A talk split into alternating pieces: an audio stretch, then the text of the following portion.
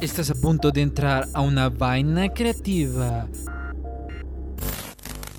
Hola amigos, ¿cómo están? Les habla Jean-Pierre. Eh, este es un especial, este episodio es un especial ya que esta fue una entrevista de mi primer podcast que hice cuando entré a este mundo del podcasting y empecé a entrevistar a actores de doblaje. Eh, mi podcast se llamaba Archivos Hakai. Eh, fue un proyecto que lo dejé ahí para entrevistar a actores de doblaje. Y quiero que escuchen la entrevista que más me ha emocionado porque eh, pude entrevistar a la voz de Goku, a los fanáticos de Dragon Ball. Les va a gustar. Y quiero que se queden con esto de que cuando ustedes comienzan con el mundo del podcast no saben a dónde los puede llevar, eh, a quiénes pueden entrevistar. Y en mi caso me tocó entrevistar a un ídolo en el mundo del doblaje latino y el anime, que es Mario Castañeda. Eh, espero que les guste esta entrevista. Eh, para mí es una joya y es una memoria que les quiero compartir a todos ustedes.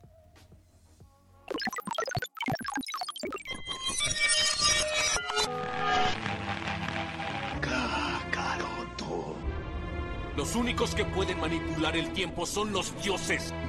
Soy Super Vegeta.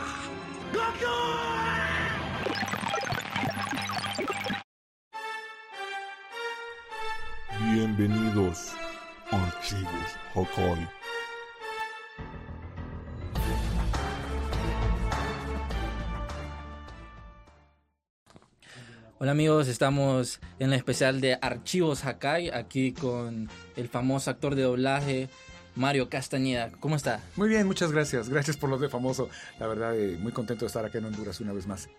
Sí, Mario. Eh, esto es como un sueño para mí entrevistarlo, porque de chiquito siempre miré Dragon Ball y como que su voz siempre nos impacta a muchos, a todos los, a los aficionados. Okay. Y mm, nos gustaría saber cómo es que entró al mundo del doblaje, especialmente al de Dragon Ball. Bueno, yo soy un actor, yo soy actor, yo estudié arte dramático, es mi, mi carrera y mi vocación, y el doblaje es una especialidad de, de la actuación. Entonces, eh, hace 35 años que me dedico al doblaje y en algún momento apareció Dragon Ball, primero con Goku Niño, lo, le daba la voz Laura Torres, y cuando Goku crece es cuando eh, Gloria Rocha, la directora de diálogos de Dragon Ball, me escoge a mí para, para grabar a Goku adulto, adolescente y luego adulto. Entonces, vaya, fue así, ¿no? No hubo prueba de voz ni casting, sino sencillamente ella decidió a qué actores y actrices quería para los personajes. Y pensó de que al doblar Goku a impactar a tantas personas o no se lo imaginó en ese tiempo. No, bueno, la verdad, sabes que el doblaje llega a todo Latinoamérica y a la gente le gusta o no, pero, pero bueno, habrá siempre una respuesta, digamos que positiva, porque es, es un trabajo que se hace no solo en México, Argentina, también Colombia, Venezuela, Chile, hay industrias de doblaje.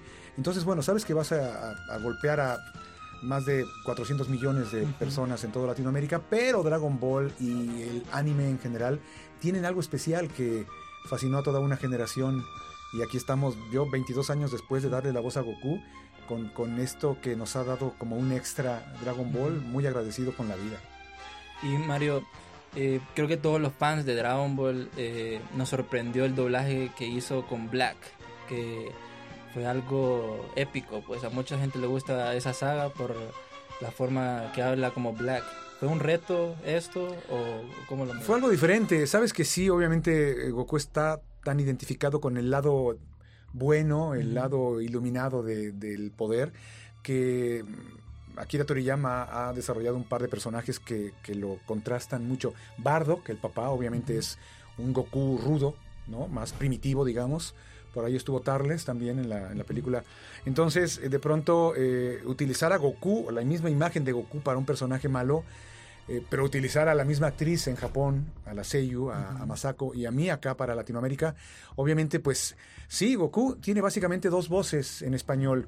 Eh, el Goku inocente, infantil, sin pelear, el Goku héroe cuando está peleando, pero aparte venía este de Black con un par de voces también eh, crueles las dos, una, una voz cruel, brutal, agresiva, fuerte, y una voz cruel como más, más intelectual, más, más sádica. Entonces había que contrastarlas con lo que se conocía de las voces de Goku para que fuera la misma voz, pero al mismo tiempo tuvieran una personalidad diferente. Lo que hicimos fue grabarlo por separado.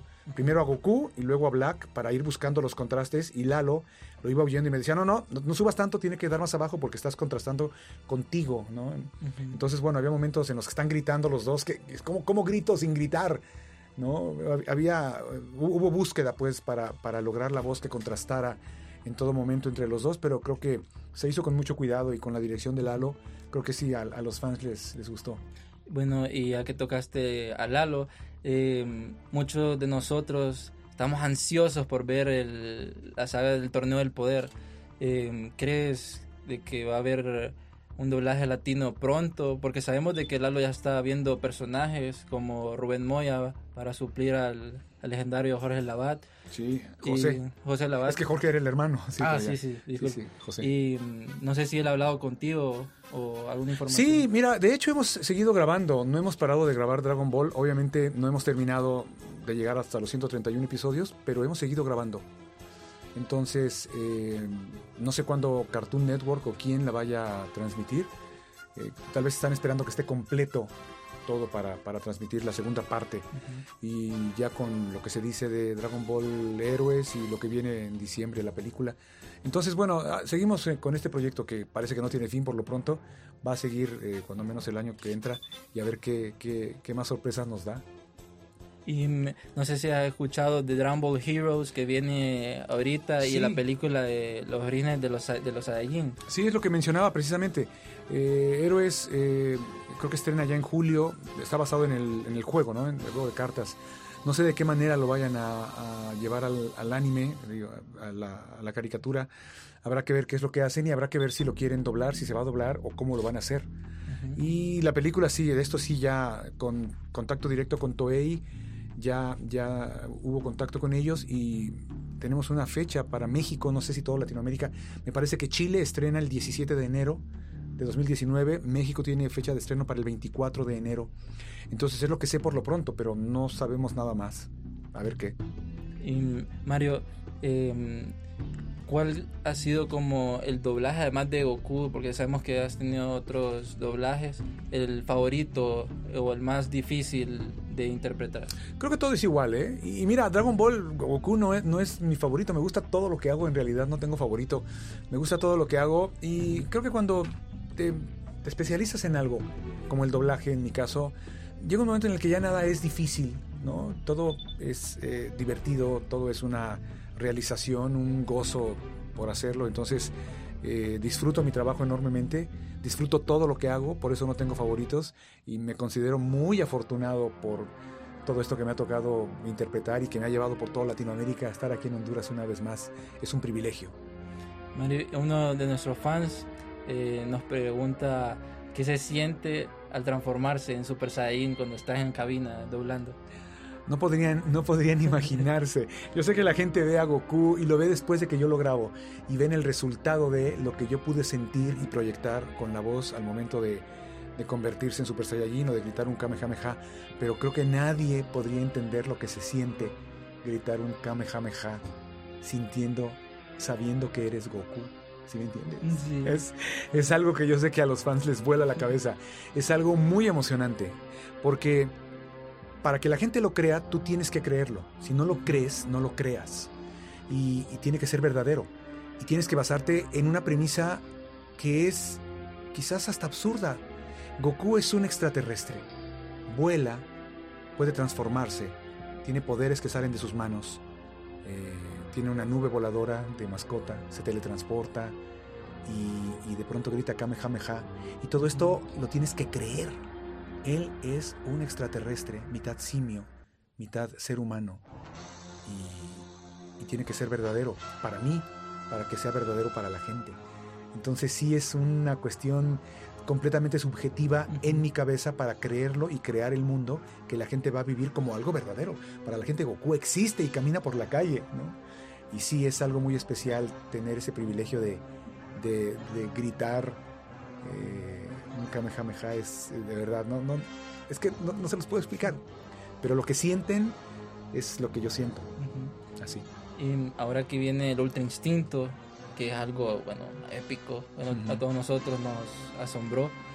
Eh, esa parte, ¿crees que te vas a sentir, se va a sentir un poco más así como Ultra Instinto.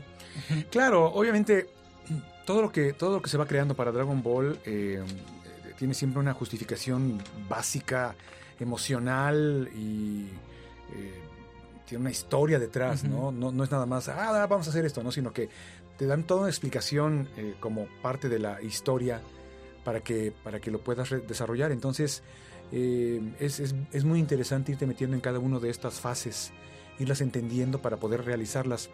Entonces, eh, yo sé que la gente ya lo vio, yo sé que ya lo vivieron eh, en el original japonés, sin embargo sé también que cuando les toca por fin escucharlo en nuestro idioma, con, con el doblaje para Latinoamérica, eh, conecta algo en tu ADN especial para toda Latinoamérica que es diferente. Entonces, creo que les va, les va a gustar mucho y van a sentir otra vez lo que sintieron con la versión japonesa original.